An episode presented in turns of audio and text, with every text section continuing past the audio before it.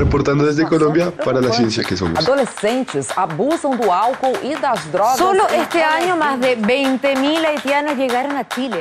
Reportando desde España para la ciencia que somos. La Dirección General de Divulgación de la Ciencia de la UNAM, el Instituto Latinoamericano de la Comunicación Educativa y Radio UNAM presentan La ciencia que somos. Iberoamérica al aire. Iberoamérica al aire. Basta con mirar tus ojos y sentir tu compañía para que a mí se me olviden los misterios de la vida.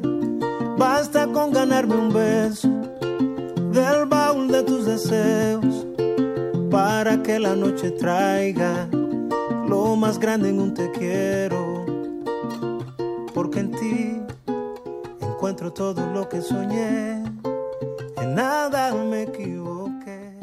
¿Qué tal? ¿Cómo le va? Muy buenos días. Gracias por estar con nosotros en este primer programa del año de la ciencia que somos en este viernes 4 de enero. ¿Cómo estás, Sofía? Hola, Ángel Figueroa. ¿Cómo te fue de fiestas? Muy bien, muy celebrado, muy divertido. Te veo demacrado. Ah.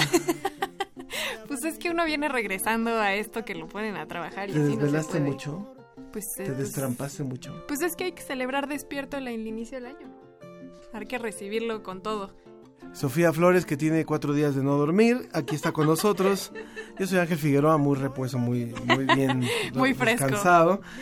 Estamos escuchando a Alex Cuba eh, con la canción Sara. Él es un cantautor cubano, canadiense, que canta en español, en inglés, y fue ganador del Grammy Latino en el año 2010. ¿Tú lo conocías? No, nunca lo había escuchado y se lo ganó justo por Mejor Artista Nuevo hace ya nueve años.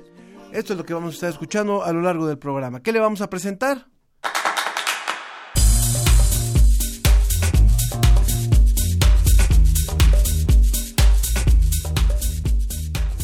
Desde España les vamos a tener el reporte semanal de la Agencia Iberoamericana para la Difusión de la Ciencia y la Tecnología DICIT con José Pichel. Vamos a conversar con la primer eh, psicóloga ganadora de la beca L'Oreal UNESCO con ACID, Academia Mexicana de Ciencias. Por eso nuestro hashtag es Mujeres en la Ciencia. También en nuestras mesas del año pasado hablamos sobre mestizaje y migración. Vamos a repetir esta charla donde nos explicaron cómo se pobló el continente y cómo nos conformamos actualmente. Bueno, ¿y ustedes sabían que el ambiente modifica nuestros genes?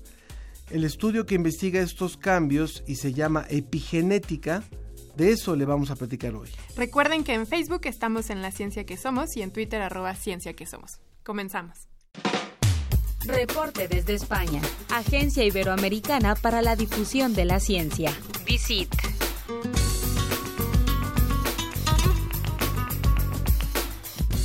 Y como cada semana tenemos nuestro reportaje de la Agencia Iberoamericana para la Difusión de la Ciencia y la Tecnología DICIT hasta Salamanca, España, con José Pichel. Hola José, ¿cómo estás? Hola, buenos días Ángel y Sofía. Eh, buenas tardes ya aquí desde España, que ya, bueno, pues va entrando la noche, como todos los viernes que hablamos ya a estas horas. Y además estamos, bueno, pues expectantes por la llegada de los Reyes Magos y a ver qué regalos nos pueden traer. Bueno, desde luego, quien nos trae continuamente regalos es eh, la ciencia, regalos en forma de, conocimiento, ¿no? Y hoy, bueno, pues os vamos a hablar de, de algunas cosas que, que, me parece, bueno, pues investigaciones muy relevantes y muy, muy interesantes. Eh, podemos eh, irnos hasta la Patagonia, en primer lugar. Podemos hablar de eh, una investigación que nos habla de los ancestros de los actuales primates que habitaron en la Patagonia eh, ya hace mucho tiempo, en la época del Mioceno, pero eh, bueno, pues remontándonos eh, millones de, años atrás. Eh, vamos a, a, explicarlo. Es una investigación que eh, nos habla de los monos del Nuevo Mundo, que así se llaman, o también los platirrinos. Son varias especies eh, de mono que, como digo, se localizan en, en la Patagonia y bueno, había cierta, cierta controversia acerca de su procedencia. Bueno, ahora una investigación eh, una investigación muy interesante porque combina registros fósiles que se han encontrado de estos primates y también eh, información filogenética eh, de los de los monos actuales, ¿no? Para relacionar un poco, bueno, pues pues una cosa con, con la otra. Bueno, nos dice toda esta información que los ancestros de estos monos proceden de África y, llegaron probablemente a través del mar hace unos 43 millones de años. Esto es muy interesante porque, bueno, ya es una época en la que eh, se ha producido ya la separación de los continentes y eh, la única forma de que hayan llegado procedentes de África pues es eh, a través del mar, ¿no? que me parece, bueno, pues también un dato muy, muy curioso. El caso es que se creía que los ancestros de los monos actuales eh, tenían que ser eh, mucho más grandes, ¿no? Se creía un poco, se pensaba, eh, bueno, por el contexto también que dan otros monos presentes en, en Sudamérica y, sin embargo, esta investigación viene a demostrar que los ancestros eh, de estos primates pues probablemente pesaban alrededor de 400 gramos, menos incluso de lo que pesan eh, estos monos llamados del Nuevo Mundo que, habitan hoy en día la Patagonia y que eh, suman unas 200 especies. Se pensaba que tenían un mayor tamaño y también había muchas discusiones sobre cuál era su distribución eh, geográfica y cómo habían evolucionado un poco, ¿no?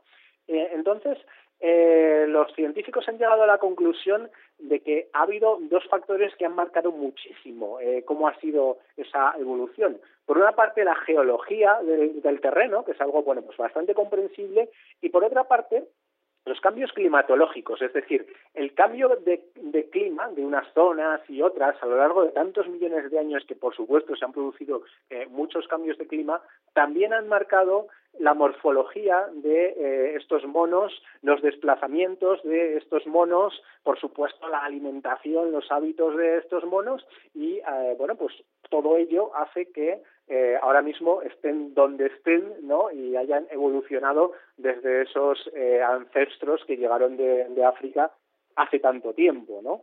Eh, desde luego, bueno, pues me parece una investigación muy interesante también, como decía antes, pues eso, porque combina un poco, eh, bueno, pues mm, diferentes especialidades, diferentes ciencias. Por una parte, la información eso, filogenética, la información que nos mm, que nos da la genética, pero que podemos rastrear a lo largo del tiempo, ¿no? A lo largo de, las distintas especies y cómo han evolucionado, y los propios registros fósiles que eh, tenemos de eh, monos antiguos y comparados también con eh, los actuales. Así que, eh, bueno, pues eh, me parece una investigación interesantísima de unos animales que no son unos animales cualquiera, sino que de alguna forma, bueno, pues son primates, son nuestros primos hermanos, ¿no? Entonces, bueno, pues es muy, muy, muy relevante esta investigación sobre los platirrinos o estos monos del Nuevo Mundo.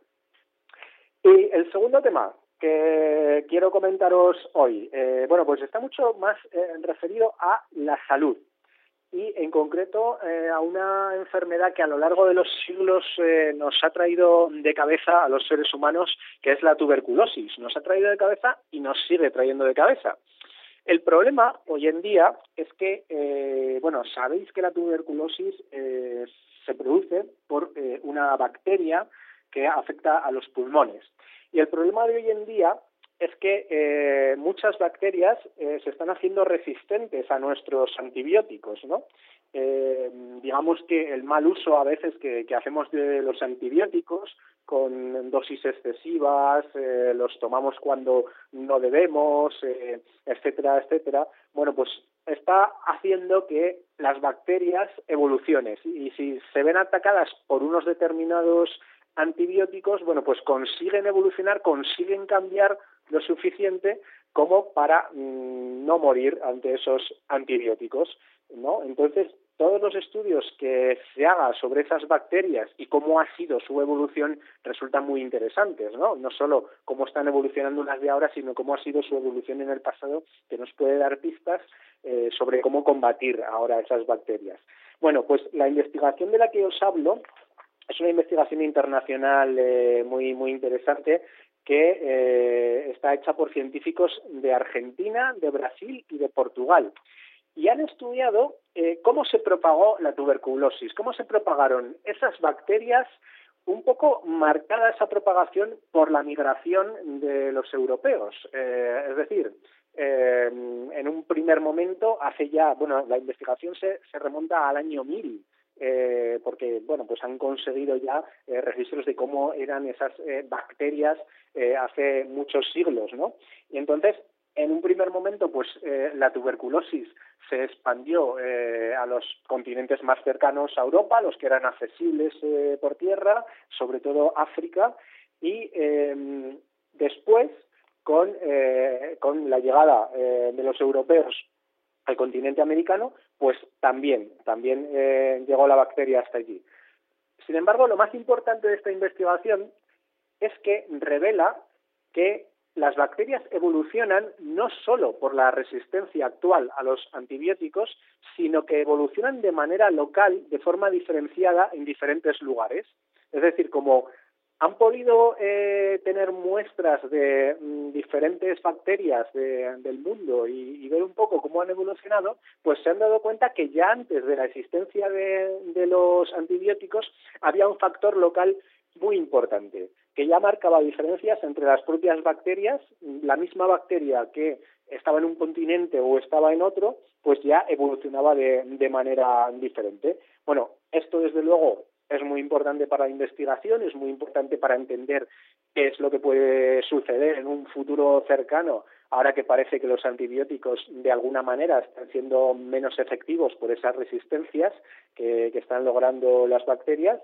Y eh, bueno, pues es un granito más en la lucha contra las enfermedades y es un granito más en la lucha contra la tuberculosis, que afortunadamente eh, en estos momentos no tiene la prevalencia que tuvo hace algunas décadas, pero que todavía sigue siendo un problema en algunos lugares del mundo y que siempre hay que estar eh, muy vigilantes, sobre todo si efectivamente se confirman esas resistencias a los antibióticos que eh, van adquiriendo algunas bacterias, en general en muchas enfermedades y en esta, eh, la de la tuberculosis en particular. Pues muchas gracias Ángel, eh, Sofía, eh, que tengáis eh, una vez más eh, muy buenos días, que os traigan muchas cosas los Reyes Magos y nada, el próximo día, el próximo viernes volvemos otra vez aquí a, a las ondas y, y nos contamos mutuamente. Un abrazo para todos, un saludo. Entrevista. Entrevista. Continuamos aquí en La Ciencia que Somos y ya está con nosotros nuestra invitada. Así es, está con nosotros la doctora Laura Ramos Languren, quien es profesora de la Facultad de Psicología de la UNAM. Hola, doctora. Buenos días. Muchas gracias por estar aquí con nosotros y bueno, la verdad es que nos da mucho gusto tener a la, a la primera psicóloga que gana en toda la historia del premio en México la beca para mujeres en la ciencia L'Oreal UNESCO CONACYT. Eh, ya sabemos que este premio es un estímulo para investigadoras de diferentes áreas, pero nunca una psicóloga, ¿verdad? No, es la primera vez. De hecho, yo no sabía cuando me enteré y me comunican que era la, la primera. La verdad es que sí, me dio mucho orgullo, doble orgullo creo. Dinos, ¿en qué área ganaste este reconocimiento y de qué va tu proyecto? Eh, el área en que sometí el proyecto fue en ciencias naturales y mi proyecto tiene que ver con la evaluación de un entrenamiento computarizado cognoscitivo que rehabilita la memoria de trabajo en pacientes que son adultos mayores y que han tenido secuelas de una enfermedad vascular cerebral. Entonces, eh, les medimos a través de pruebas neuropsicológicas, a través de potenciales con electroencefalografía y tomamos algunas muestras de sangre para medir eh, un, algunos indicadores en plasma de estrés oxidante. Es decir, que ustedes no nada más analizan computacionalmente cómo van mejorando en su capacidad de trabajo, sino que incluso también metabólicamente ven cómo su cuerpo está respondiendo. Sí, sí, en eso estamos en esta parte de investigación del proyecto. ¿Qué es lo que aporta esta, esta metodología a lo que ya se conoce sobre este tipo de, de estudios que tienen que ver con memoria? Eh, pues en realidad los programas computarizados son recientes y en países industrializados se comercializa con, con ellos. Hay algunos programas ya a la venta. Sin embargo, tienen un costo muy alto. Eh, lo que buscamos con este programa pues es justo tener eh, pues estandarizarlo, validarlo y ver qué sirve para una población que no tiene los recursos suficientes para acceder a este a este tipo de rehabilitación. Entonces eso es lo que estamos buscando con este programa. ¿Y ahorita en qué etapa del proyecto van? ¿Ahorita es una prueba piloto la que lanzarán o ya más bien es como Eh, para corroborar? Ahorita en meses pasados hemos iniciado con los piloteos. Tenemos, bueno, no podría decir que tendríamos resultados contundentes, tenemos solamente algunos pacientes que ya hemos estado evaluando, que ya se han estado sometiendo al entrenamiento y eh, pues vamos a hacer su evaluación posterior al entrenamiento y además de incrementar el número de pacientes que tenemos, ¿no? Hasta ahorita tenemos 14 pacientes. ¿Quiénes colaboran en este proyecto, además de, de ti, en, en- en diferentes áreas? Eh, en el Instituto Nacional de Rehabilitación se inició esta, esta idea de este programa eh, con una tesis de un neuropsicólogo colombiano de maestría y eh, posteriormente pensamos en, en rehacer el programa o editarlo, que tuviera todavía una mejor interfaz, más amigable, y eh, se envió a una compañía de software para que nos ayudara con esta parte. Entonces es con gente del Instituto Nacional de Rehabilitación, en particular con el doctor Rigoberto González Piña. ¿Y ahora ya tienen algunos resultados o qué resultados esperan obtener de este trabajo? Todavía no tenemos resultados eh, porque estamos, les decía, en este piloteo, pero esperaríamos que mm, el- en la memoria pues mejoren eh, después de que tengan este entrenamiento computarizado, que en los marcadores que vamos a medir, que nos dicen que generalmente cuando hay un evento de este tipo el, el estrés oxidante aumenta, que son todas estas moléculas que van a van a alterar el, el metabolismo y van a generar que nuestros tejidos se oxiden y se dañen, entonces que posterior al entrenamiento disminuyan estas moléculas y que sus potenciales también cambien, porque lo que se sabe es que después de un evento vascular ellos se enlentecen y eh, disminuyen su tamaño, lo que quiere decir es que están reclutándose menos sinapsis mm, y están contestando de otra forma, ¿no? Entonces esperaríamos que tras el entrenamiento estos potenciales cambiaran de forma como disparaban originalmente.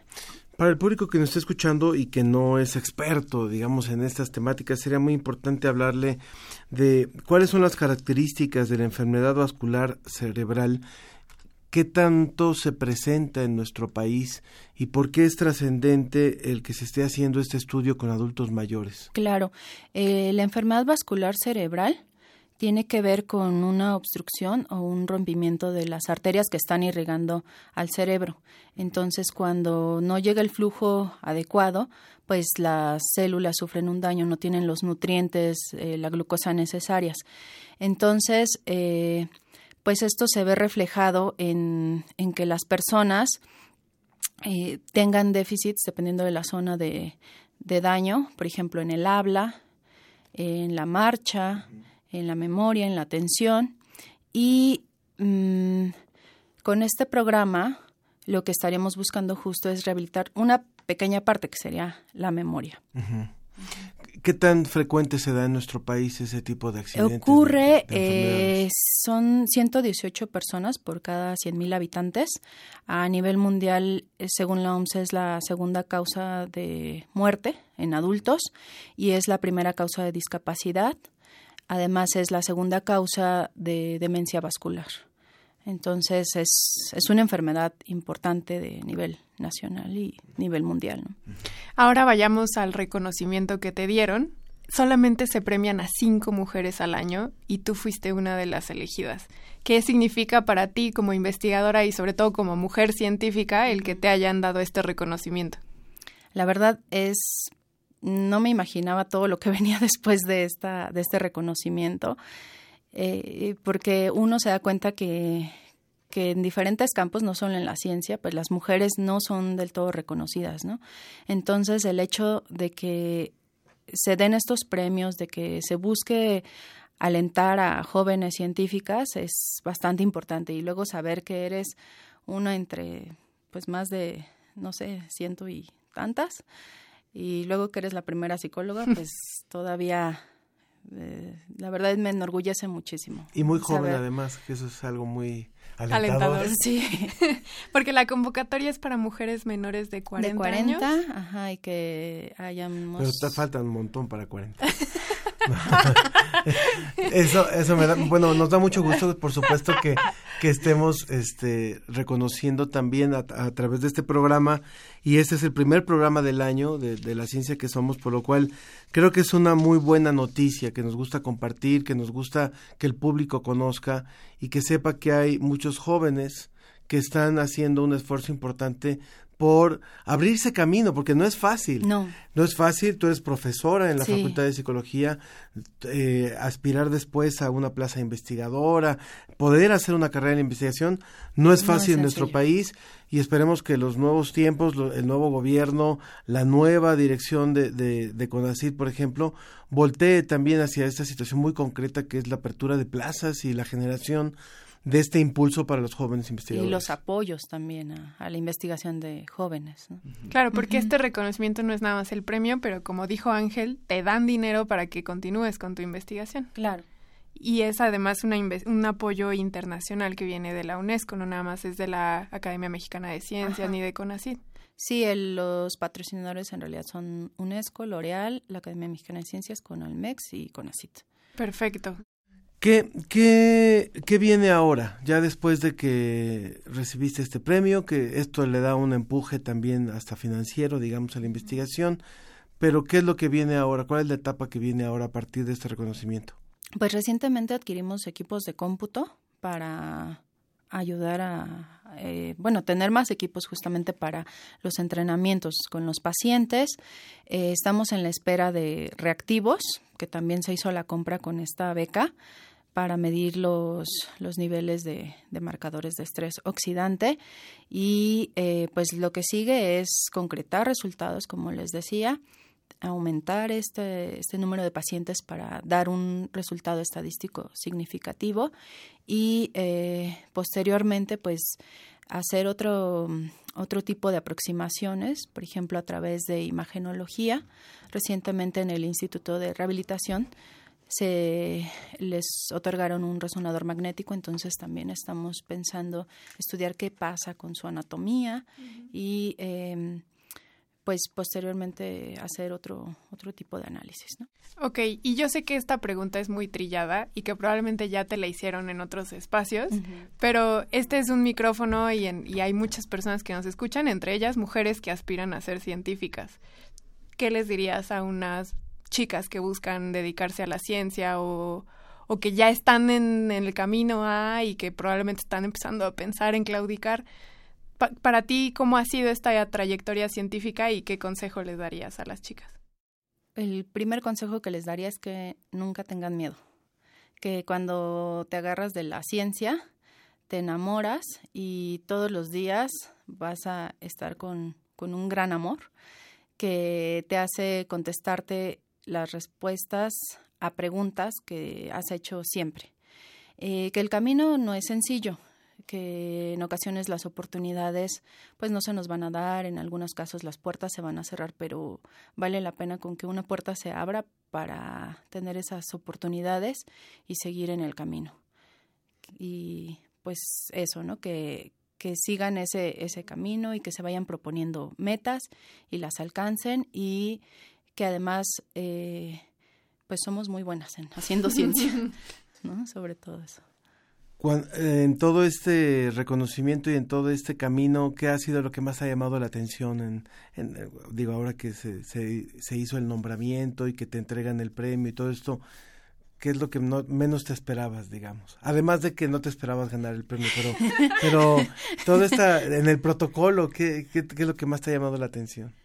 Pues de repente la, toda la llegada de medios de comunicación, ¿no? El bombardeo así de... ¿Son los, son los 30 minutos de fama? este, pues entrevistas, cosa que uno nunca se espera, ¿no? Cuando estás en un laboratorio vives a veces muy encerrado y de repente pues tienes contacto con los medios y, tienes este poder de difundir lo que tú haces y lo que piensas eh, en torno a tu trabajo, ¿no? Eh, pues yo creo que ha sido eso y el reconocimiento también por parte de las nuevas generaciones, ¿no? De que me escriben alumnos no solo de la facultad, sino de otras escuelas, de, de otras facultades aquí en la UNAM, para pues felicitarme o para pedirme una entrevista para sus trabajos finales. Qué bien. Fíjate, ah, perdón, Fíjate que tenemos un programa también en la Dirección de Divulgación de la Ciencia que está dirigido a niños y donde participan también niños entrevistando. Entonces vamos a pedir que te, que te entrevisten también. Ahora que, que, se extiendan esos minutos de fama, ¿no? Y este y que puedan que puedas platicar con ellos también porque es interesante lo que lo que estás viviendo. Sí. Y supongo que también estudiantes que que lleguen o que tengan la posibilidad de trabajar contigo.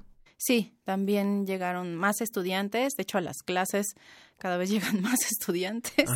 Este, sí, sí ha sido así como, como un boom. Genial. Ajá, pero muy, bien, pues hemos conversado con la doctora Laura Ramos Languren. Ella es profesora de la Facultad de Psicología de la UNAM. Es la primera psicóloga en, en recibir en toda la historia del Premio México, la, más bien, en la versión de México, ¿verdad? La beca para mujeres en la ciencia L'Oreal UNESCO CONACIT Academia Mexicana de Ciencias en el en el 2018 que acaba de concluir, pero cuyos recursos se siguen ejerciendo, por supuesto, para este 2019 y créeme que la investigación en el tema de adultos mayores es fundamental en un país que, está envejeciendo. Sabemos que somos de los países que tienen una mayor tasa de envejecimiento y ya lo hemos visto, o sea, estaba pronosticado así para para, para el año 2020 y ahí vamos, ahí vamos justamente de acuerdo a cómo estaban las cifras, seremos una, un país parecido a lo que es a lo que es España, hacia allá donde si no trabajamos en el tema de la vejez, vamos a tener muchos viejos con malas condiciones de salud, con mala economía, y con malas condiciones de, de, vivienda resueltas, por ejemplo, ¿no? Entonces, eh, nos parece fundamental lo que tú estás haciendo. Muchas gracias. Muchas gracias, doctora Laura, por estar aquí con nosotros. ¿Algo que quieras decir para concluir?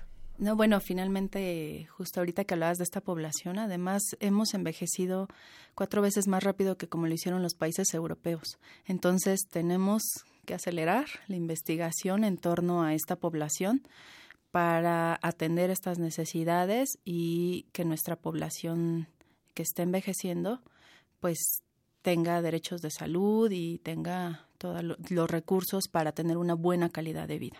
Gracias. Qué importante. Gracias, doctora Laura Ramos Langurén. Y nos vamos con Alex Cuba, que con esta canción, ¿Por dónde vas? Dime por dónde vas doblarás a tu izquierda. Donde tus ojos ven, puede de suerte ser la más cierta. Regresamos a La, ciencia, que, somos. Iberoamérica al aire. Continúa La, ciencia, que, somos. Iberoamérica al aire. Continuamos en La ciencia que somos. Estábamos escuchando Por dónde vas con Alex Cuba. Y bueno, en el mes de octubre le presentamos una mesa acerca de mestizaje. Hablamos con la doctora Sandra Romero Hidalgo, que es investigadora de genómica computacional en el INMEGEN, que es el Instituto Nacional de Medicina Genómica, con el doctor Víctor Acuña Alonso, del Laboratorio de Genética Molecular de la Escuela Nacional de Antropología e Historia y con la doctora María, María Alejandra Nieves Colón, que es antropóloga e investigadora postdoctoral en el Laboratorio Nacional de Genómica para la Biodiversidad que está en la Universidad de Arizona. Esta mesa la vamos a retransmitir el día de hoy recordando la importancia del tema, el mestizaje. Sobre la mesa.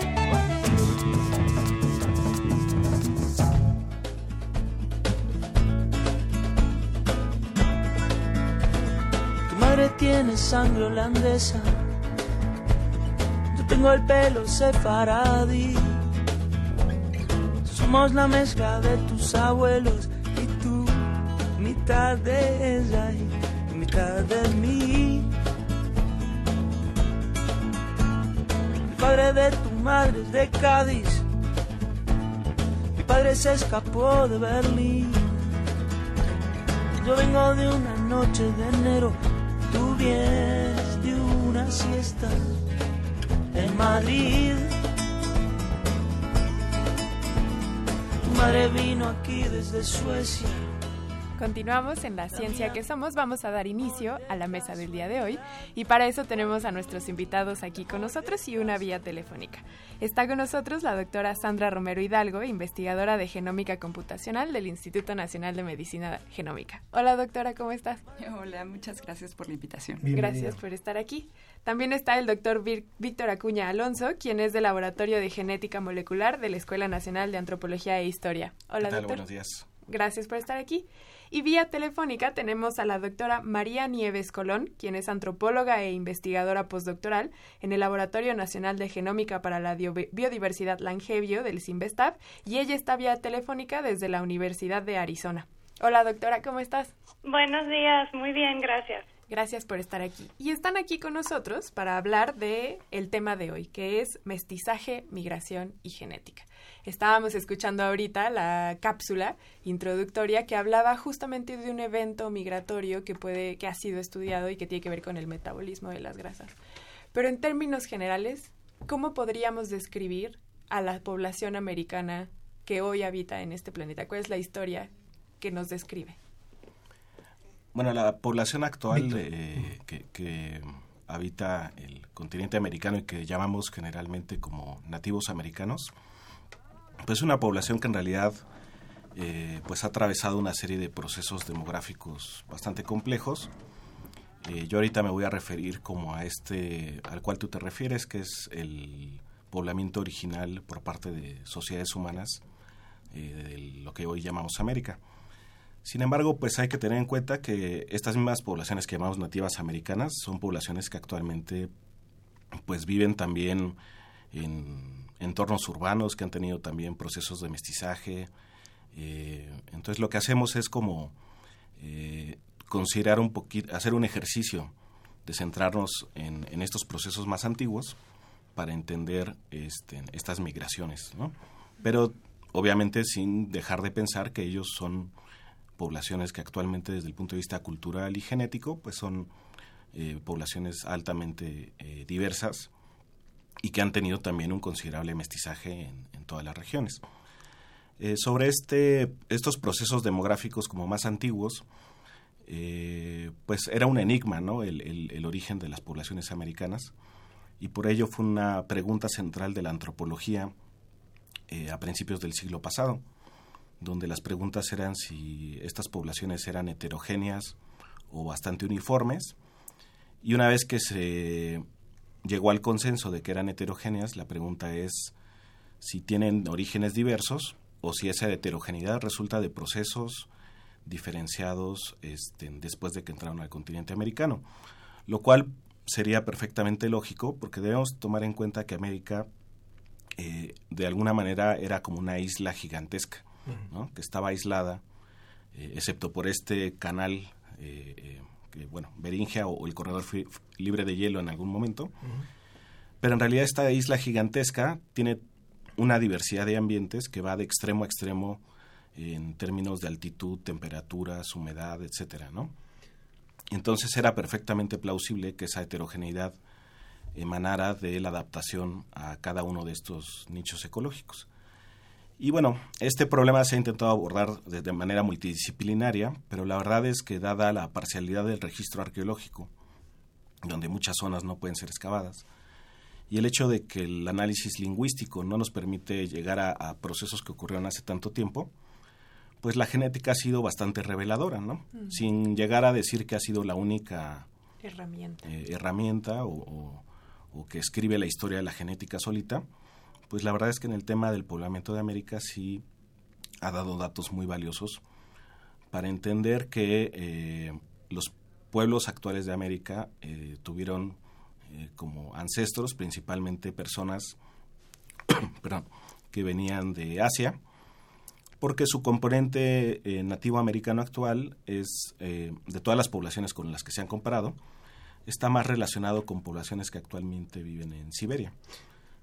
Vamos a, pedirle también a, Sandra que nos, que nos, la doctora Sandra que nos, que abunde sobre esto, porque veo que está, está sintiendo y creo que coincide en, en lo que está diciendo Víctor, ¿verdad?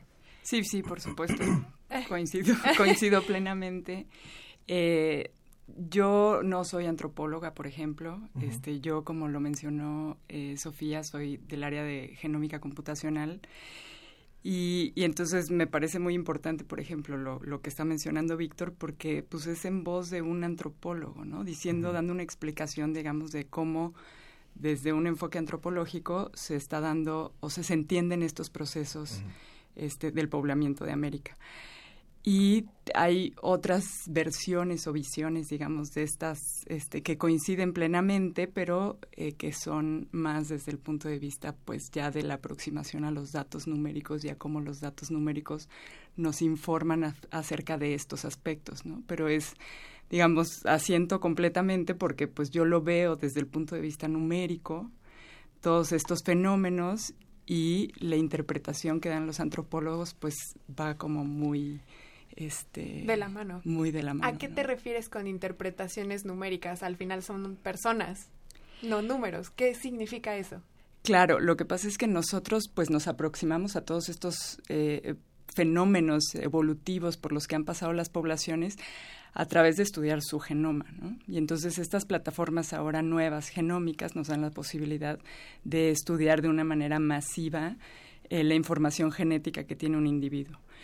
Y entonces con estas, eh, digamos, esta información genómica, nosotros podemos hacer preguntas de investigación de corte evolutivo, ¿no? Y entonces hacer preguntas de, por ejemplo, si hubo algún proceso de selección, si, como decía Víctor, eh, eh, las, la genética, digamos, ha sido muy revelador en ese sentido porque pues uno son los este, los datos digamos arqueológicos y antropológicos y históricos que Em, que, que, acompañan el conocimiento, pero lo que ha proporcionado la parte genética pues ha sido algo que pues de alguna manera se sabía, pero no se sabía con la precisión, mm, digamos, que se sabe ahora.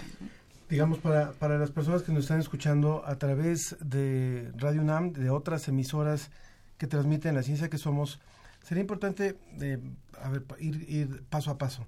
Quiere decir que eh, lo que se sabe hasta ahora, de acuerdo con la antropología y de acuerdo con la, genómica, es que los habitantes que, existían en América previo a la llegada de los españoles tenían principal ascendencia asiática. O sea, por, por justamente por el paso este del estrecho de Bering. O sea, eso es lo que lo que está como comprobado, ¿no? Y ¿qué, ¿qué pasó después? Cómo se conformó, cómo se comportó eh, nuestra, nuestra historia genética después de la llegada de los españoles y eso me gustaría preguntárselo a la doctora María Nieves que está allá en la Universidad de Arizona. María. Pues fíjese que esa es la pregunta que yo creo que ahora mismo nosotros los antropólogos que trabajamos en las Américas es la pregunta en la cual nos estamos enfocando. ¿Qué pasó luego de que llegaron las poblaciones originarias? Y qué pasa dentro de las distintas partes de las Américas. Porque lo que estamos empezando a ver, combinando datos genómicos como arqueológicos y también antropológicos, es que hay distintas historias en distintas partes del continente, ¿no? En Norteamérica pasaron algunas cosas distintas a las que pasaron en Sudamérica, en el Caribe, etcétera.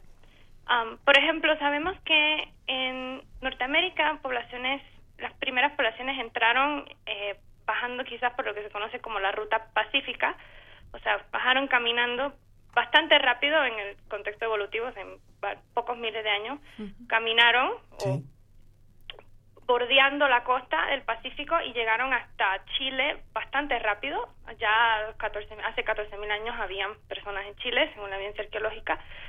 Y de ahí luego se empiezan a mover hacia el este, lo que hoy es el este de Estados Unidos, eh, entran también a lo que hoy es el este de Mesoamérica, México y demás, y llegan al Caribe quizás hace 7.000 años atrás y aún no sabemos exactamente cómo.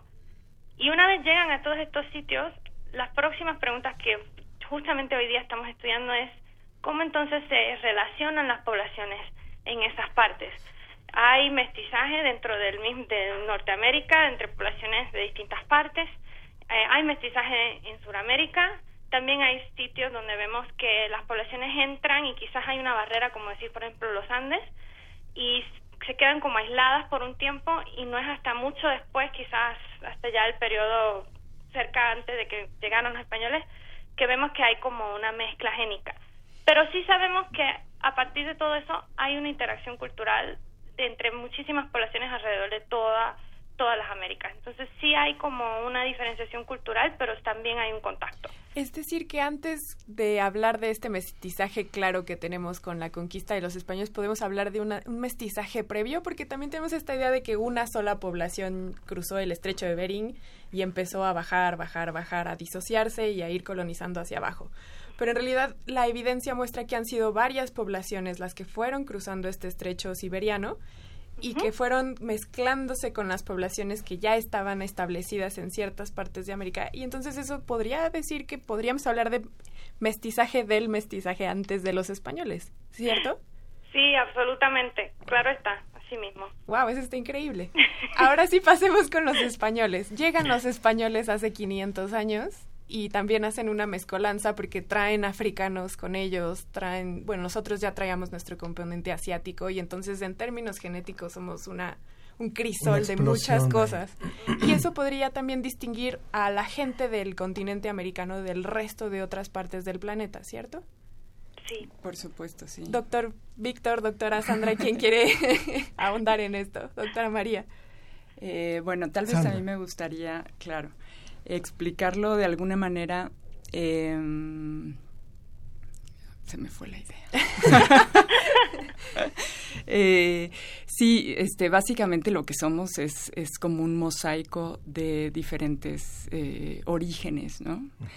y, y, bueno, tal vez eh, sí vale la pena aclarar que, por ejemplo, pues todos compartimos el mismo DNA, y que todos tenemos la misma variación, no, no, la misma variación genética, pero la misma, el mismo genoma, digamos, y que es muy similar entre individuos, entre cualesquiera dos individuos en el mundo, compartimos la gran mayoría, el 99.99, por ahí hay una cifra, ¿no? Que, este, y es ese, esa pequeña fracción del genoma en la que nos diferenciamos, en donde este, pues podemos distinguir, digamos, a diferentes individuos de diferentes poblaciones, ¿no? Pero como que a veces se tiende a decir, por ejemplo, los genes europeos o los genes de tal lugar, cuando en realidad pues todos tenemos la misma información genética y lo único que varía básicamente es como la configuración de frecuencias que tenemos entre poblaciones. Y es esa configuración de frecuencia que nos permite identificar a un individuo de una población o de otra. Y entonces, eh, pues lo que pasó, digamos, durante la conquista es que pues eran poblaciones que habían estado aisladas este, durante mucho tiempo, miles de miles y miles de años, que no habían tenido contacto previo y que en el momento del mestizaje pues se juntan, digamos, esas dos configuraciones de genomas. Y entonces, si uno lo pudiera representar con colores, pues claro, son como este, dos colores que se empiezan a mezclar, pero no de una manera este, que se diluya, ¿no? sino que lo que va pasando es que existe un fenómeno biológico que se llama recombinación, que lo que pasa es que de una generación a otra hay un intercambio de material genético y entonces van generando bloques de diferentes colores.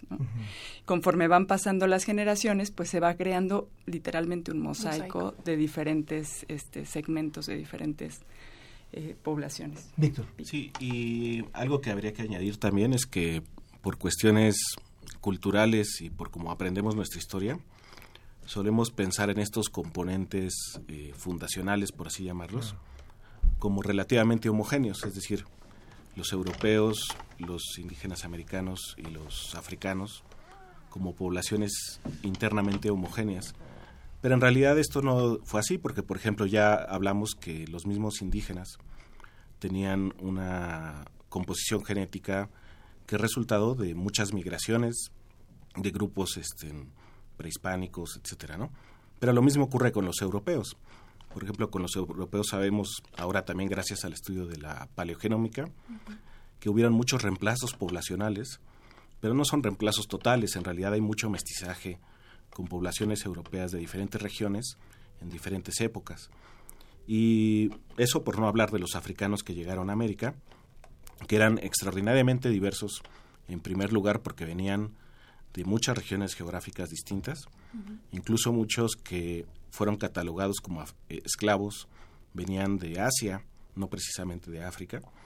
Entonces, en realidad, esta diversidad presente en este mosaico genético del que habla Sandra es mucho mayor del que incluso podemos llegar a imaginar. Eh, y a eso hay que añadir las migraciones recientes, ¿no? porque nunca han dejado de llegar migrantes a estas regiones. Entonces toda esa diversidad de nuestros ancestros está presente en nuestra diversidad genética y es visible ahora gracias a estas técnicas genómicas en representaciones visuales muy atractivas donde realmente ya pintamos los segmentos cromosómicos con el origen probable de cada región del genoma. Antes de darle la voz a la doctora María, tú Sandra misma te has hecho ya una secuenciación de que da cuenta de dónde venían tus ancestros, ¿cierto? Sí, yo, yo me hice una de estas pruebas comerciales, este, sí. Y los ah, hubo un resultado que te pareció sorprendente. Creo que me habías contado que tenías ahí ancestros que venían de la India, ¿o no de la India, sí. Ah, sí. yo tengo un cariño especial por la India, pero este, no sé si, si es coincidencia o no, pero sí. Sí, sí, encontré algo, o sea, identifica, identifiqué algo que, que sí me sorprendió, digamos. Claro. Es, es bien interesante y, justo eh, quisimos hacer este programa en este día porque tiene mucho que ver con lo que a veces se nos olvida, ¿no? O sea, finalmente algo que explicabas tú, Sandra, es el 99.9% eh, genéticamente nos hace completamente iguales, completamente, completamente iguales y a veces eso se olvida, se le olvida, por ejemplo, al señor Trump, se le olvida a, a otros que han sido mandatarios y que creen en una raza pura todavía, que creen en todavía alguna diferenciación por, por el color, por, por ciertos rasgos. Pero a veces se nos olvida esto, que finalmente es una sola raza, es una sola raza, la raza humana, y a mí me ha parecido interesantísimo cuando por cuestiones de la vida hemos podido estar, por ejemplo, en, en países africanos. Y cómo ver la, ver la, la, riqueza de esta, de esta, de esta raza o de esta, de esta, de esta población, de estas, de esta, de esta cultura, o cuando uno está en países asiáticos y uno ve rostros y personas igualitas a las que uno ve en México. Uno dice, este, este me lo acabo de encontrar aquí en la calle. Se parece a mi tío. En serio, es, es impresionante y no se diga también con, con países árabes nos ocurre también o que aún no lo confunden con árabe, ¿no? Entonces, eh, y esto tiene que ver, por ejemplo, con lo que dice lo que dice Rocío García. Dice, ¿es verdad que todos tenemos sangre africana y árabe? ¿Esto cómo influye en nuestra constitución? Tengo parientes en Argentina y ellos no pueden comer nuestra comida, los enferma mucho, pero yo no puedo con la carne. ¿Qué tendrían que decir? Igual, doctora María, igual usted podría ayudarnos. Pues fíjese que lo que traes a colación es algo muy interesante porque creo que nosotros muchas muchas veces dividimos a las poblaciones humanas usando unas categorías pues que históricamente se han utilizado de muchas maneras hasta negativas, raciales, pero la verdadera diversidad no se no se no cae en esas categorías tan rígidas y más bien corresponde a nuestra historia evolutiva y a nuestro pasado como especie. Justo como mencionas que tenemos el 99% de nuestra diversidad genética que es este básicamente la misma entre seres humanos es mucho más lo que nos une que lo que nos divide es porque todos compartimos este origen en común. O sea sabemos debido a los estudios evolutivos antropológicos genómicos que nuestra especie se origina en África y luego según las poblaciones antiguas hace más de 60.000 años van saliendo de África y poblando el mundo ahí es que van surgiendo algunas variantes que nos van distinguiendo, um, que, que pues son muy pocas, son menos del 1% del genoma, pero son lo que nos hacen tener distintos colores, distintas estaturas, distintas este, texturas de pelo, todas estas cosas. Pero esa variación realmente se, se, se divide debido a, a, la distancia que hemos tenido entre nosotros. Como dijo Sandra, este, poblaciones que han estado aisladas por mucho tiempo pues tienen sus propias variantes y otras poblaciones en, en Europa, en Asia, en África tienen las suyas, pero esas, esas variantes surgen debido al tiempo que ha pasado, al aislamiento geográfico, y no porque nos, nos dividamos en razas distintas o en subespecies distintos, ¿no? Todos somos igual una sola una sola especie. Porque incluso el concepto mismo de raza es erróneo. Exactamente. Hablar de razas en los humanos es un concepto que no es nada más ortodo, eh, perdón, eh, eh, obsoleto, sino que también es incorrecto, ¿cierto? Es incorrecto y realmente no describe, no es una manera útil de describir la variación biológica humana. Ahora sí quiero decir que, o sea, el racismo sí existe, ¿no? Y sí tiene un efecto tanto social como cultural como biológico. O sea, ahora justamente estamos entendiendo que el efecto traumático del racismo sí puede causar eh, que las personas tengan un efecto en el organismo, pero no es realmente la manera más apropiada para dividir a las poblaciones humanas en grupos, ¿no? Y si realmente fuéramos a, si quisiéramos por alguna razón dividir las poblaciones humanas en grupos, lo podríamos hacer basándonos en, en nuestra historia y en cómo nos hemos ido moviendo por el mundo, pero como bien dice Víctor, nos seguimos moviendo y nos seguimos mezclando, entonces realmente casi no tiene ni como que tanta utilidad de categorizar a los seres humanos de esas formas, ¿no? Eso que menciona, perdón, Ángela, doctora María, me hace hacerme una pregunta. ¿Es verdad que no podríamos categorizar a los humanos en, en grupos? Porque en realidad, ¿qué nos hace, qué parámetro sería el que nos haría dividirnos, no? Pero sí es cierto que la ciencia, la, la producción científica necesita hacer estas divisiones para hacer aproximaciones y hacer estudios. Entonces, sí qué criterio es el adecuado para dividir, porque también es verdad que hay ciertas enfermedades, por ejemplo, que aquejan a un cierto tipo de personas dependiendo de su material genético, de ese pequeño 1% que sí divide. Entonces, sí qué criterios podríamos emplear para dividir a las personas para estudiarlas. ¿Cuál sí sería el criterio? Pues todo el tiempo creo que hay la necesidad de hacer dichas clasificaciones como tú mencionas yo creo que el punto interesante es también ser crítico con la forma como se hacen, autocrítico, y ser consciente de que esas las clasificaciones no son casi nunca o incluso nunca eh, un ejercicio objetivo de organizar a los humanos, sino que cada quien va a hacer esta clasificación desde su posición histórica y cultural. Entonces, eh, hay algunos investigadores, por ejemplo, que hacen énfasis en este punto, comparando cómo las clasificaciones varían a través de la historia, varían dependiendo del contexto social, ¿no? Entonces, por ejemplo, yo mismo en México soy clasificado de una forma, pero cuando me voy a la India me van a clasificar de otra forma o me van a reconocer como de otro país. Y en Inglaterra me van a clasificar de otra forma. Y los gobiernos clasifican a las personas de maneras diferentes. No es lo mismo la clasificación del Servicio de Fronteras de Estados Unidos que el de Inglaterra, por ejemplo, ¿no?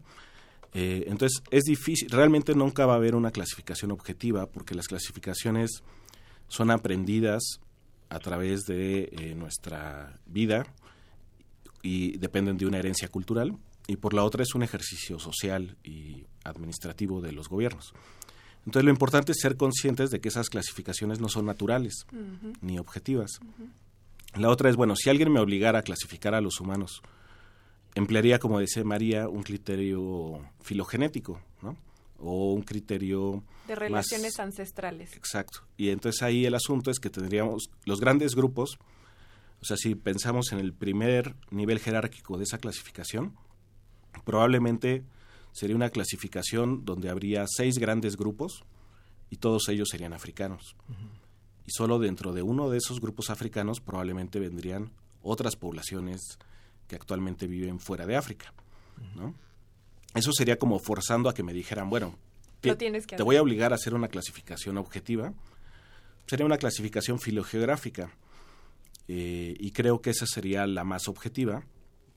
Pero claro, es contraintuitiva de cómo normalmente nosotros pensamos en cómo son las personas, porque nosotros pensamos en las personas no separando la biología de su cultura, sino integrando todo en el mismo paquete. O sea, los vemos ya con sus vestimentas, con los rasgos físicos que han resultado de su trabajo, de sus experiencias de vida, su lenguaje. Su lenguaje. Entonces es imposible disociar eso y para hacer una clasificación objetiva desde el punto de vista biológico, necesitaríamos disociar esa imagen percibida a través de los lentes de nuestra cultura de eh, la variación genética.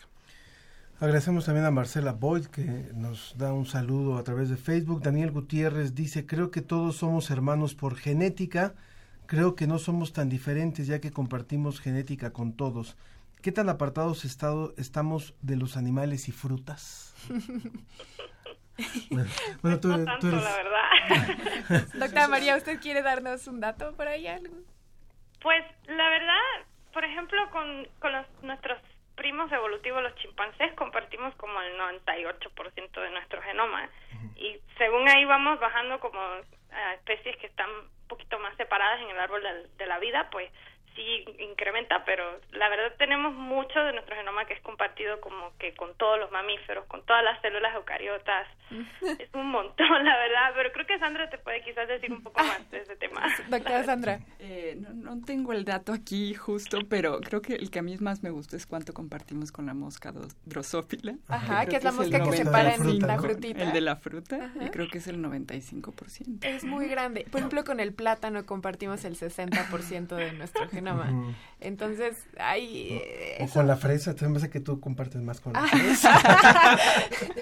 también, también. también es interesante ver que entonces, porque definitivamente un plátano y un ser humano son muy, diferentes. Muy diferentes, totalmente. lo que nos quiere decir es que no solo radica esto en la letra por letra, la información genética, sino cómo se expresa.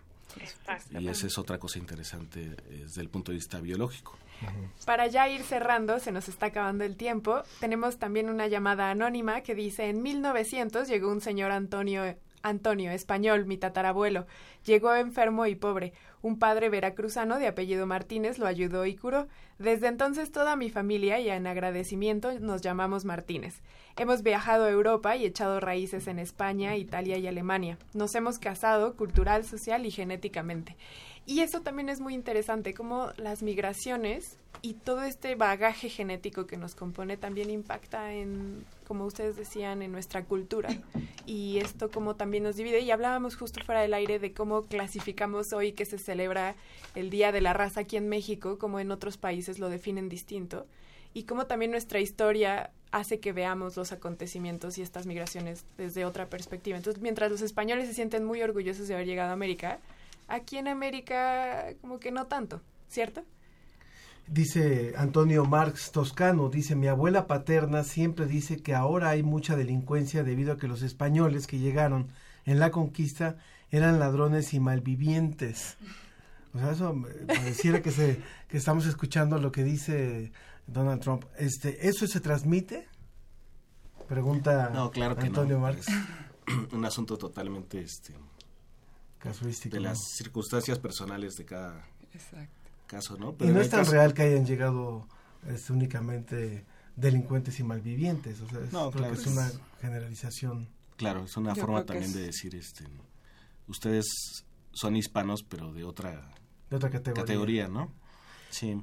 Pero sí, lo que comentaba es muy interesante sobre cómo este Día de la Raza, eh, originalmente nombrado como de la Hispanidad, pues en cada país tiene ahora nombres y connotaciones distintas, ¿no? Platicaba con María el caso de Puerto Rico y sabemos que en Bolivia y otros países se ha cambiado para celebrar más la diversidad cultural o la diversidad de los pueblos nativos y no tanto celebrar el hecho de la conquista, eh, María, Carlos Agustín Gómez, que tiene 14 años, nos dice, los estoy escuchando y me sorprende que digan que no nos clasificamos por razas.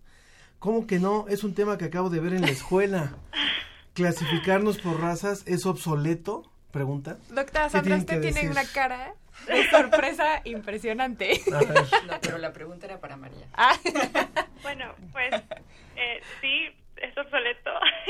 y qué pena me da que, que pues todavía esto se enseña en la escuela, se enseña en la universidad también, de hecho. Eh, pero creo que quizás eh, la manera de comenzar a cambiar eso es que es justo haciendo eh, eventos como estos, ¿no? Donde podemos hablar un poco en conversación sobre cómo cómo las las ideas que tenemos que son muy antiguas, la verdad, sobre cómo nos dividimos, realmente los avances eh, genéticos y antropológicos nos van enseñando que que no, que es más lo que nos une que lo que nos divide. Um, pero bueno, no estoy viendo a Sandra, pero solo el comentario me da mucha curiosidad. Quiero saber qué tienes que decir al respecto. Sandra. Sandra. No, no, coincido, coincido completamente, ¿no? Que, que pues increíble que todavía se sigan este, pues transmitiendo esas ideas y claro, este, probablemente muchas de esas ideas pues vengan de cosas que nos enseñaron en la escuela y que simplemente no cuestionemos en ningún momento y seguimos usando este a mí me gustaría, como creyendo que es. A mí me gustaría decirle a Carlos, Carlos Agustín Gómez que nos, que nos escucha y gracias por participar con nosotros a tus 14 años ya ser parte de este programa, que cuando yo tenía tu edad a lo mejor tenía la ilusión de viajar a España. Decía, un día me gustaría conocer España y lo hice años después, pero cuando realmente me cayó el 20 de lo maravillosa que es la raza humana, fue cuando, cuando justamente pude estar en sitios como Uganda, como Kenia, como la India, como, o sea, como China, o sea, esos lugares que uno dice, somos uno, realmente somos uno. Esto, esta parte de, de, de lo que habíamos aprendido en la escuela no tiene nada que ver con la riqueza humana, que uno ve en las culturas y en, y en las culturas también de América, de, América Central, de América del Sur. La verdad es que es, es riquísima, es maravillosa, es lo que yo le diría a Carlos. Si tienes oportunidad, planea, tu viaje a, África. Doctor Víctor, ¿usted quería decir algo? Ah, bueno, quería decir que justo este comentario de Carlos es pertinente porque nos hace ver como justamente que la persistencia en la duración de estas clasificaciones tiene que ver justo con eso, con el proceso de educación y aprendizaje. Eh, es decir, no porque sean una realidad natural, sino porque es nuestra forma aprendida de eh, clasificarnos. Entonces es ahí donde está, en la educación y el aprendizaje, donde está el, el meollo, digamos, de, de por qué estas categorías han sido, siguen siendo usadas y seguirán siendo mientras las sigamos aprendiendo como eh, la forma de ordenar nuestra diversidad. Claro. Vamos a los comentarios finales. Y que al final lo que nos hace distintos son nuestras ideas y nuestras acciones, no, no tanto nuestro color de, de piel. Muy bien, entonces conclusiones finales. Doctora María, ¿usted con qué quisiera cerrar la mesa de hoy? Pues mira, yo quisiera cerrar diciendo que también hay que, y creo que esto hace un poco eco a lo que dice Víctor, que la identidad cultural, étnica, individual, también es distinta a la genética. O sea, nosotros todos tenemos eh, una idea de quiénes somos y, y de esas ideas la heredamos pues de nuestro contexto familiar, nuestro contexto cultural y esas y eso es parte también de, de, lo que hace el ser humano porque no somos un ente solo biológico, somos un ente biocultural. Entonces yo quiero exhortar a las personas a que cuando hagan su prueba de, de ancestría y reciban sus resultados que no se vayan a asustar si reciben algo o ven algo que les sorprende de que no se lo esperaban. Eso no cambia quién eres, porque eres, el conjunto de ambas cosas, tu biología y también tu cultura. Muchas gracias, doctora María. Gracias por ese comentario. Doctora Sandra, doctor Víctor, ¿con qué quisieran cerrar? Pues a mí nada más, este, pues exhortar no tanto a la gente, sino a la comunidad, digamos, que, que estamos trabajando en esta área eh, pues a ser un poco más claros. En estas mesas, por ejemplo, son, son muy importantes y otros ejercicios parecidos, este, porque tenemos que, este, yo creo que es en hasta cierto, hasta cierta forma falta de conocimiento o falta de eh, la tecnología ha avanzado demasiado rápido y de pronto es demasiada información y entonces pues la gente no tiene este por qué, digamos, conocer todo el contexto y, probablemente se hacen connotaciones negativas de algunos aspectos de la diversidad no malintencionadamente, ¿no? Pero yo creo que en la medida en la que nosotros, como investigadores, como científicos, como este, especialistas, pues transmitemos este, este conocimiento y estas ideas de una forma mucho más objetiva, clara, este, pues en esa medida vamos a ir contribuyendo a ir este, exacto. Muchas gracias, doctora. Doctor Víctor. Sí, yo estoy totalmente de acuerdo con cerrar, digamos, con esta idea sobre que en la actualidad, por la el gran desarrollo que ha tenido la biotecnología y la genética, muchos de nosotros vamos a tener contacto con nuestros propios datos genéticos eh, y de familiares, por supuesto. De hecho, hay, hay tantas pruebas actualmente disponibles que la estimación es que seguramente la mayoría de nosotros podremos ser identificados de una u otra manera. De hecho, esta fue la noticia que salió hoy en varios medios de comunicación, que con la información que ya existe ya es posible identificar a toda la población estadounidense y europea. Sí. Exacto, entonces eso en algunos países, pero también está llegando muy rápido a, a México, al menos en ciertos eh, contextos. Entonces eso eh, plantea la necesidad de tener cada vez más transparencia, digamos, en cómo se generan esos datos, cómo se usan y también cómo se interpretan, porque lo que dice María y lo que dice Sandra es muy importante, ¿no? Eh, tu identidad social y lo que te hace ser lo que eres no depende realmente de esta, bueno, no depende solo de estos datos, depende mucho más de eh, aspectos eh, identitarios que se construyen socialmente. Claro Entonces sí. es muy importante que a esta gran auge de, de- de datos masivos que, que va a haber y que a los cuales vamos a estar expuestos, esto vaya acompañado también de eh, expertos no solo del área, digamos, eh, biotecnológica, sino también de las humanidades y las ciencias sociales y que haya más foros precisamente como este donde podamos intercambiar estas ideas este, de manera abierta. También Roberto Cortem, felicidades al programa. ¿Qué hubiera dicho y hecho Adolfo Hitler si escuchara este humano programa de ciencia? Un mundo sin razas puras. Yo nada más quisiera terminar el, eh, este, esta, esta lectura diciendo, tenemos el 99.9% de, eh, de relación, de vinculación, de igualdad también con nuestros pueblos indígenas, también con la señora que está vendiendo allá afuera. Y eso muchas veces se nos olvida y eso muchas veces lo, lo pasamos por alto. Así es que no. Muy bien.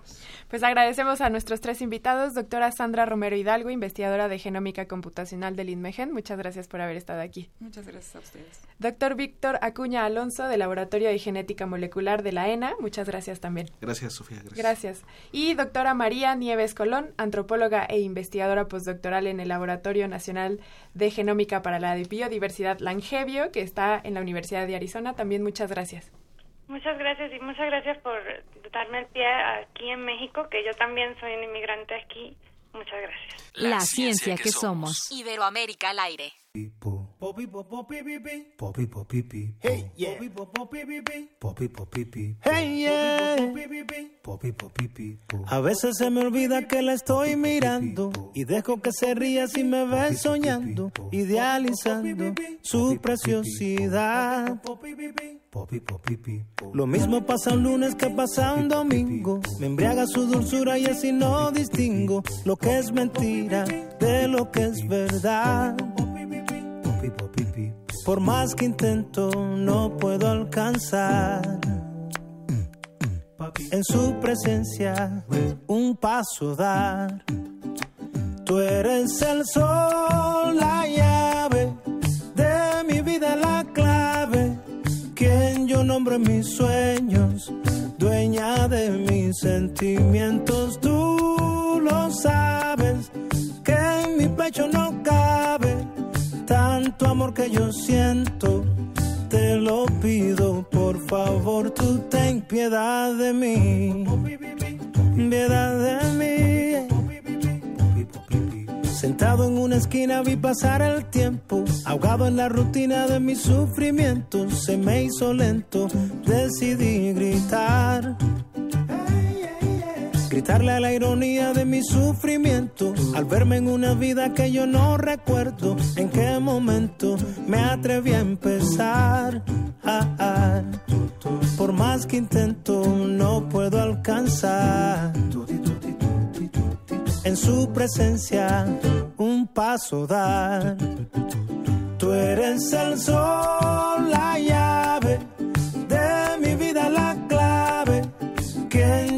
mis sueños, dueña de mis sentimientos, tú lo sabes, que en mi pecho no cabe tanto amor que yo siento, te lo pido, por favor, tú ten piedad de mí,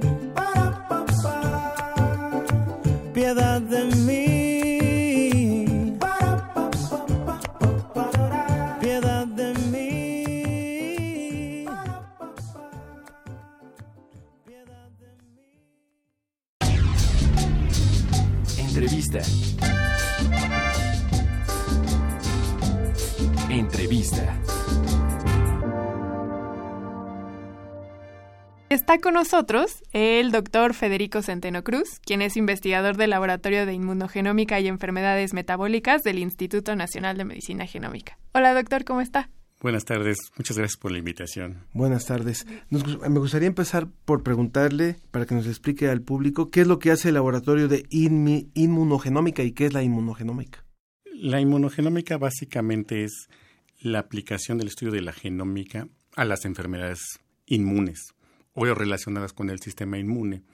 En este caso, en el laboratorio, básicamente se utiliza la información que se ha generado eh, mediante las estrategias genómicas para tratar de entender enfermedades, sobre todo autoinmunes. En el laboratorio, básicamente se estudia eh, cómo las variantes genéticas pueden influir en la susceptibilidad para desarrollar, eh, sobre todo lupus y artritis, que son los temas centrales en el laboratorio. Así es. Bueno, y el tema de hoy, para el que nos compete el programa, es sobre epigenética, que es este gran tema que engloba cómo el medio ambiente modifica la actividad de nuestros genes. Y usted viene a explicarnos este gran concepto. ¿Cómo podríamos entender la epigenética? Para entenderlo de manera sencilla, eh, tenemos que decir que mm, el genoma humano tiene entre 20.000 y 25.000 genes. Pero estos genes tienen un mecanismo de regulación y no todos los genes se expresan al mismo tiempo o al mismo tiempo en todas las células. Por lo tanto, hay mecanismos que regulan cómo estos genes se expresan. Y todos los mecanismos que regulan la expresión, que pueden ser heredables, pero que no afectan la secuencia de ADN, esos son los mecanismos epigenéticos que básicamente engloban a la modificación del ADN por una modificación que se llama metilación. Eh, el ADN además está eh, enrollado en, proteínas y forman una estructura denominada cromatina. Y la cromatina también eh, puede regular la expresión dependiendo de qué tan compacta esté. Y por último, recientemente se han descubierto que hay muchos genes que expresan eh, ARNs que no codifican para proteínas, sino que codifican para ARNs que a su vez regulan la expresión de otros genes. Es decir, que el ADN se regula a sí mismo, su actividad. Exactamente. Entonces, de hecho, gran parte del genoma humano está compuesto por mecanismos o genes que regulan a otros genes. Es decir, para eh, voy a poner un ejemplo muy burdo, los genes que tenemos en las células, por ejemplo, de nuestra piel, son las mismas células que tenemos en nuestros ojos o en nuestro pelo. Y cada uno de estos genes está apagado o prendido dependiendo del tipo de célula al que pertenece. No son los mismos genes los que están prendidos en nuestro pelo que en nuestros ojos o que en nuestra piel. Y estos prendido o apagado tiene que ver con la epigenética. Exactamente. Los mecanismos que van a regular qué genes se expresan en cada tipo celular de cada tejido son los mecanismos epigenéticos, que además se van, se van a heredar, al menos en el tejido, se van a heredar y van a mantener la expresión de esos genes. Es decir, solo los genes que tienen que ver con la piel se van a expresar en la piel. Los genes que tienen que ver con el hígado se van a expresar en el hígado. Pero además hay otro aspecto. Eh, durante el desarrollo de una persona, desde que ocurre la concepción, es una sola célula. Y en el desarrollo embrionario y en el desarrollo posterior a lo largo de toda la vida, eh, estos mecanismos de regulación van a modular qué genes se van a expresar para que las células agarren su camino y cada una cumpla su función. Dicen que morimos con el mismo genoma que con el que nacimos, pero el epigenoma no es el mismo a lo largo del tiempo y en todas las células. Es un mecanismo muy particular de regulación de cada tipo celular y del tiempo. ¿Qué es lo que hace que estos genes eh, funcionen adecuadamente en esta actividad de regular las actividades de, la, de, las células? Pues eh, los mecanismos, o sea, hay, hay, durante el desarrollo de una célula, hay la expresión de ciertos eh, marcadores o, ciertas marcas que le llamamos marcas epigenéticas. Estas marcas epigenéticas están más o menos permanentes en un tipo celular y estas marcas se mantienen y son sostenidas a lo largo de la vida de la célula con las modificaciones propias que va a pasar eh, durante la vida de una célula y que cuando se divida las va a heredar a las células hijas de este tejido. Y esta, esta heredabilidad de las marcas epigenéticas es lo que mantiene funcionando adecuadamente el genoma. Y precisamente cuando tenemos alguna desregulación en, esta, en estas marcas epigenéticas es cuando se ha asociado con el desarrollo de algunas enfermedades. Por ejemplo, el cáncer es probablemente el más emblemático. El cáncer es el, más emblemático y es el que tiene cambios más dramáticos eh, de los dos tipos. Cambios, mutaciones, cambios en el genoma, pero también cambios muy importantes en el epigenoma, en estas marcas epigenéticas que mantienen la regulación de la expresión de los genes en una célula sana, digamos. Y este, a final de cuentas, en una célula cancerosa ocurre un fenómeno de selección y las células que proliferan más, que viven más, son las que eh, tienen eh, mayores oportunidades de sobrevivir y heredan tanto las mutaciones como las marcas epigenéticas que les permiten una ventaja sobre las otras células. Por ejemplo, hay un caso muy específico que es con el, un gen que se llama P53, que se le conoce como el guardián del, genoma y que tiene que ver justo con la regulación de la vida y muerte de las células y que se ha visto que en el cáncer se, eh, se apaga o se prende. El gen P53, como dicen, es un guardián del, del genoma y se le conoce como un gen supresor de tumores. Entonces, en la mayoría de los cánceres, este gen por algún mecanismo está apagada o disminuida su función.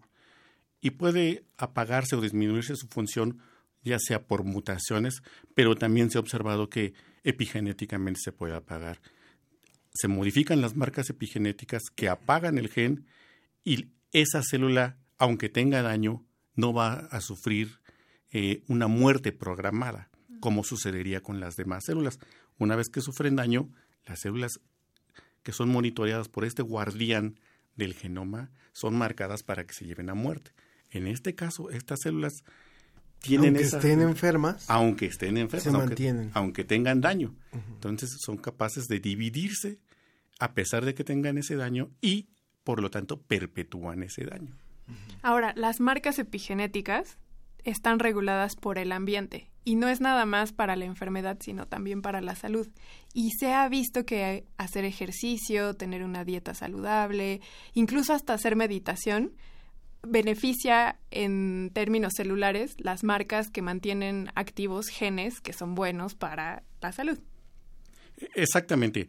Eh, esto, a final de cuentas, es una, la explicación molecular de lo que ya se sabía, que el estilo de vida es eh, muy importante en la salud de, los individuos. Y eh, a final de cuentas, eh, el tipo de exposición al que, y por exposición me refiero al sentido más amplio, exposición a, contaminantes, pero también exposición a estilos de vida diferentes, harán que las células vayan almacenando esas marcas epigenéticas. Otra cosa importante es que durante el desarrollo y envejecimiento de una persona va acumulando también marcas epigenéticas eh, que tienen que ver con el envejecimiento eh, celular y el envejecimiento del individuo, exactamente. Y eh, ahora se sabe también que estas marcas de envejecimiento también pueden modularse por el estilo de vida. Entonces, aquellos, aquellas recomendaciones que hemos oído desde hace mucho tiempo de no desvelarse, no eh, hacer, ejercicio. tener una dieta saludable. Todas estas marcas pueden, todas estas, perdón, todas estas exposiciones a ambientes sanos o ambientes adversos pueden influir en el, en el desarrollo o en la modificación de estas marcas epigenéticas. De tal manera que podemos tener una edad cronológica, pero también tenemos una edad epigenética Y entonces podemos tener, según el estilo de vida que hayamos llevado, pues cuando alcancemos una edad cronológica, eh, puede corresponder a que tengamos una edad epigenética más joven o una edad epigenética que corresponde a un individuo de mayor edad, según el estilo de vida al que nos hayamos. Digamos que la, la, clave, con lo que me quedo un poco de lo, de lo que nos ha explicado nuestro invitado, que es el doctor Federico Centeno, investigador del Laboratorio de Inmunogenómica y Enfermedades Metabólicas del Instituto Mexicano, perdón, Instituto Nacional de Medicina Genómica. Es, eh, la clave está en que las, las células, a través de sus genes, no pierdan la tarea para la cual fueron eh, diseñadas. Y esta tarea o esta desprogramación, que es como lo podemos entender ahora o en términos un poquito como lo que ocurre en la computación, cuando una célula se desprograma, es decir, que pierde la memoria de lo que tendría que hacer, como es el autosuicidarse, por ejemplo, cuando, perdón, el suicidarse, cuando, o el, autodestruirse cuando tiene que cumplir una, una función y ya tiene que terminar, eh, en fin, o el no reproducirse o el cumplir con tales o cuales eh, tareas, tiene que ver todo con una regulación. Y cuando las células pierden su regulación, cuando los, más bien los genes pierden esta regulación para eh, cumplir con una función específica es cuando se altera el orden eh, eh, genético y esto repercute, por supuesto, en enfermedades, en proliferación de, de, cánceres, de tumores y demás. ¿Cuáles son, además de, las, de los indicios que nos decía Sofía, que son los que ahora se recomiendan como vida saludable, cuáles son los elementos que más afectan el buen funcionamiento de nuestras células. O sea, ¿qué es lo que hacemos los seres humanos que ahora sabemos y está comprobado a través de la investigación científica que realmente pone en juego el, buen funcionamiento de las tareas que tenía asignadas nuestras células y, nuestro, y por ende cada uno de nuestros genes. Sí, bueno, qué bueno que mencionó el aspecto de memoria, porque básicamente la epigenética, a final de cuentas, funcionaría como un mecanismo para que la célula memorice cómo tiene que expresar o regular la expresión de sus genes. Y ahora se sabe que hay mecanismos este, o eh, exposición a sustancias que pueden modificar mucho estos, este, estos este órdenes, al menos el epigenético, por lo pronto. Eh, por ejemplo, un ejemplo muy claro, la exposición a humo de tabaco se sabe que desde hace mucho que produce muchas mutaciones, que tiene varias sustancias que están comprobadas que son eh, mutagénicas y carcinogénicas. El humo de tabaco también es una de las sustancias que más eh, se sabe que tiene, que causa alteraciones epigenéticas. Es decir, perdón, perdón que haga la interrupción, pero es para tratar de que quede muy claro. Hace años eh, sabíamos que una persona que fumaba eh, constantemente podía desarrollar cáncer, pero no se sabía exactamente cómo es que se generaba este cáncer. Ahora sabemos, a través de esta investigación epigenética, que lo que pasa es que las células mutan. ¿Sí? Las células mutan, eso ya se sabía desde antes. pero, pero ahora se sabe también que el humo de tabaco puede causar la desregulación de los genes, además de las mutaciones. O sea, es un mecanismo adicional. Y no solo eh, los que tienen que ver con el cáncer. Por ejemplo, hace rato les mencionaba eh, la edad cronológica y los genes que ahora se sabe que pueden alterarse con la edad. Muchos de esos genes que, que van cambiando con la edad, ahora se sabe que con la exposición a humo de tabaco también se pueden alterar. Y es algo que ya... O sea, que puede envejecer más rápidamente una persona que fuma, más allá de las alteraciones y del cáncer. Todo eso, el envejecimiento genético, epigenético, se da más, se puede dar más sí, sí, por la exposición a esto, pero también otra, como lo mencionaba Sofía, el estrés, este, los, los ciclos circadianos. O sea, esto que ya sabemos que dormir eh, eh, mal es una, un factor de riesgo para diversas enfermedades. Ahora se sabe que puede ser a través de mecanismos epigenéticos que pueden desregular la expresión de los genes que regulan lo que se llaman ciclos circadianos, que regulan eh, varios aspectos de la salud celular, podríamos decir. ¿El consumo de algunos productos, además del tabaco, qué, otro, qué otros alteran? Eh, ¿El, alcohol? se sabe también, pero también, además, eh, por el lado de, los que modifican epigenéticamente, pero para bien, pues están todos los, los, alimentos que tienen ácido fólico, los antioxidantes, el brócoli básicamente le estamos dando una explicación molecular a lo que ya nos recomendaban. Sin duda la epigenética es un tema súper rico y que tiene muchas aristas y de la que se puede sacar mucha información, pero por el día de hoy se nos ha acabado el tiempo lamentablemente. Doctor Federico Centeno Cruz, investigador del Laboratorio de Inmunogenómica y Enfermedades Metabólicas del Instituto Nacional de Medicina Genómica, muchas gracias por haber, haber venido a hablar de epigenética. Al contrario, muchas gracias a ustedes por la invitación. Gracias a usted. Y nos vamos el día de hoy, por hoy hemos terminado. Le agradecemos mucho a todos ustedes por habernos escuchado el día de hoy y a toda la producción también le agradecemos mucho. Muchas gracias. suena rico el chequere, chequere, chequere, que no pare el chequere, chequere, chequere, suena rico el chequere. La gente pide maraca, yo prefiero chequere, que con su ritmo arrebata de la rumba al candomblé, porque le dan al cencerro. Si yo quiero chequere, me alegra por la mañana cuando suena el chequere,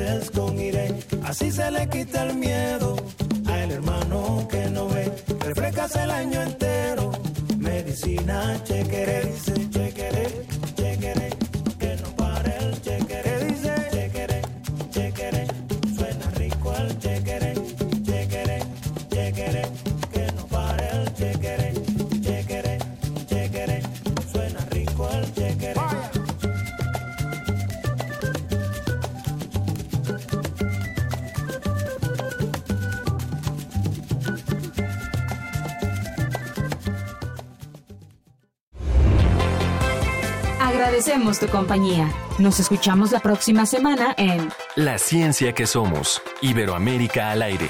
una producción de la Dirección General de Divulgación de la Ciencia de la UNAM, el Instituto Latinoamericano de la Comunicación Educativa y Radio UNAM.